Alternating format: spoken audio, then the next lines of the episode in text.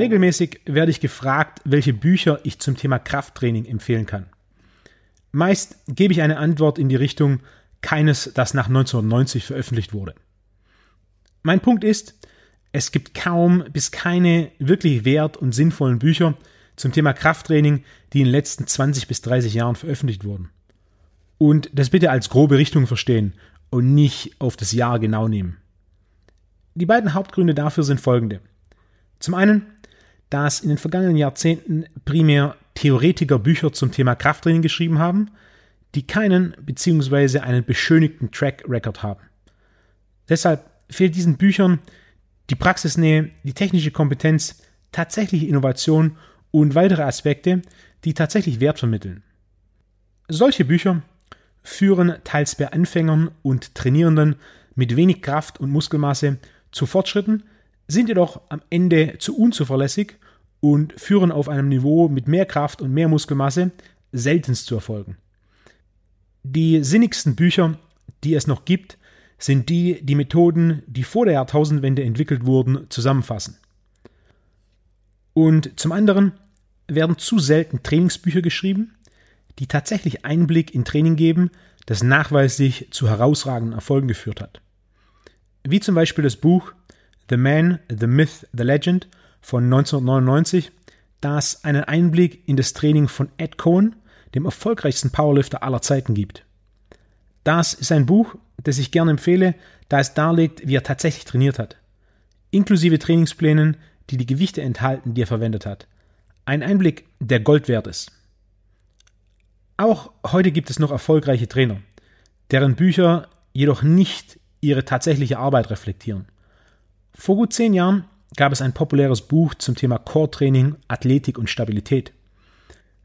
Zu der ständigen Fehlinterpretation der Aufgaben des Cores und dem Mythos des Core-Trainings an anderer Stelle mehr. Mein Punkt zu diesem Buch ist jedoch, der Inhalt ist Nonsens und in keinster Weise Training, das für Sportler auf hohem Leistungsniveau relevant ist. Es ist per Definition zudem kein Training, da es nicht konstant progressiv Leistung steigert und an einem guten Tag nicht viel mehr als lockeres Aufwärmen ist.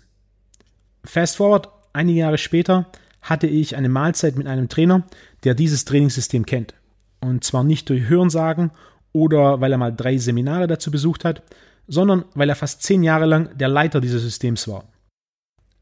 Da mir klar war, dass das, was in den Büchern präsentiert wird, so nicht funktioniert und damit der Erfolg entweder auf der vorherigen Entwicklung und definitiv Genetik der Athleten basiert oder einige Aspekte der Arbeit im Buch einfach fehlen, habe ich eine ganze Reihe von Fragen gestellt.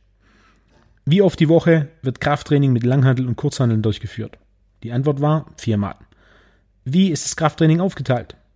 Die Antwort war ein Oberkörper-Unterkörper-Split, zweimal die Woche Unterkörper, zweimal die Woche Oberkörper.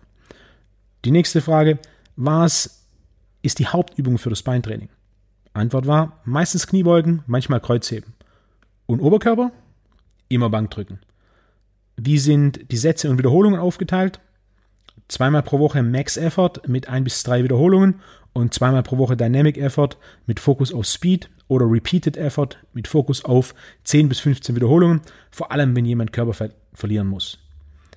Einige Fragen waren da noch dazwischen und irgendwann kam ich zu dem Schluss und der Frage, das Ganze ist doch die Westside-Methode. Die Antwort, die ich dann bekam, war ja, so ziemlich. Daraufhin ich, davon steht jedoch nichts in den Büchern und kommt auch in keiner der Ausbildungen vor. Die Antwort darauf war, ja, es ist ja auch die Westside-Methode und nicht unsere Methode, deshalb können wir das nicht promoten. In Kürze heißt das, wir promoten in unseren Büchern etwas mit Alleinstellungsmerkmal, das man branden kann, statt das, was wir tatsächlich mit unseren Athleten machen. Was direkt die Relevanz und die Wertigkeit des Buchs nahe Null setzt. Und das ist kein Einzelfall. Das kommt konstant vor. Gründe dafür gibt es einige. Am Ende entwertet es jedoch das Buch und damit dessen Relevanz aus Sicht der Weiterbildung.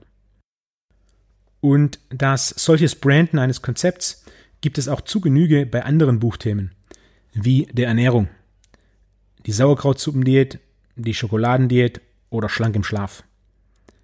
So wie solche Ernährungsformen statistisch nicht nachhaltig sind und zu Erfolgen führen, so ist auch bei Trainingsformen, denen die technische Tiefe und der nachweisbare sowie reproduzierbare Erfolg in der realen Welt fehlt, nicht viel zu erwarten. Und das war bei Büchern zum Thema Training vor etwa 1990 anders. Damals wurden Bücher in erster Linie basierend auf Trainingserfolgen und erfolgreichen Trainingsphilosophien geschrieben, nicht um theoretische Modelle zu promoten.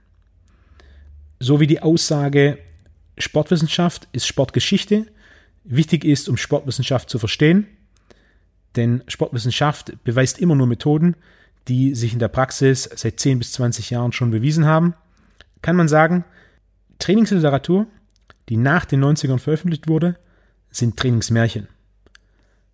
Diese Literatur dient in erster Linie zur Unterhaltung und zum Marketing und weniger zur Bildung. Das sind die primären Gründe, warum ich ältere Bücher zum Thema Krafttraining denen der letzten 20 bis 30 Jahren vorziehe. Wie bei der Ernährung gibt es auch nicht das eine Buch, das alle Fragen beantwortet, sondern in den besten Fällen ein Buch, das ein System oder Konzept aus einer oder mehreren Perspektiven betrachtet. Und das eine Buch, das ich seit zehn Jahren als erstes zum Thema Krafttraining empfehle und das auch ganz oben auf der empfohlenen Literaturliste der YPSI Trainerlizenz steht, ist Dinosaur Training von Brooks Kubik. Wie der Titel schon sagt, ist es ein Oldschool-Ansatz des Krafttrainings. Eisensport statt neonfarbenen Aerobikkursen. Langhanteln statt modernen Maschinen. Ein Fokus auf Grundübungen und Langhanteltraining. Begeisterung für Fettbars und viel Griffkrafttraining. Dev-Sets für Hypertrophie und einiges mehr. Produktives und progressives Training steht im Vordergrund. Kubik gibt auch einen guten Einblick in Fortschritt und Erfolge, im Speziellen in wie lange es dauert, tatsächlich stark zu werden. Es gibt wenige, die in zwei Jahren Training 180 Kilo auf der Bank drücken. Die meisten brauchen zwei bis drei Jahre fokussiertes Training, um 140 Kilo zu drücken. Ein weiteres konstant fokussiertes Jahr Training, um 160 zu drücken. Und dann nochmal ein Jahr mit demselben Fokus, um 180 zu drücken. Konstanz ist der Schlüssel. Wer nur ein halbes Kilo pro Woche mehr drückt, der drückt am Ende im Jahr 26 Kilo mehr. Und innerhalb von drei bis fünf Jahren führt das zu einer beachtlichen Leistung. Drei bis fünf Jahren und nicht drei bis fünf Monaten. Gerade für Kraftentwicklung legt er einen großen Wert auf viele Sätze mit wenigen Wiederholungen, ein Ansatz, der für dasselbe Ziel auch in meiner Arbeit ein zentraler Mittelpunkt für viele Trainierende ist. Warum? Weil er verdammt gut funktioniert, um stärker zu werden. Dinosaur Training ist ein ausgezeichnetes Buch für mehr Einblick in die Grundlage des Krafttrainings, für Einsteiger und auch für Fortgeschrittene.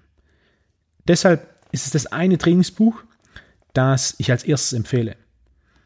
In den Shownotes zu dieser Episode auf wolfgangunsold.de gibt es auch einen Link für alle, die das Buch bestellen wollen.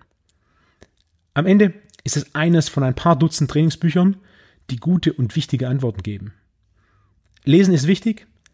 Eine effiziente und effektive Auswahl dessen, was man liest, ist wichtiger als das Lesen selbst. Denn neben einem Mindset für Training, das wie ein Fallschirm ist, ergo, es funktioniert nur, wenn es offen ist, ist ein offenes Auge für Training, das tatsächlich zu Erfolgen führt, noch wichtiger.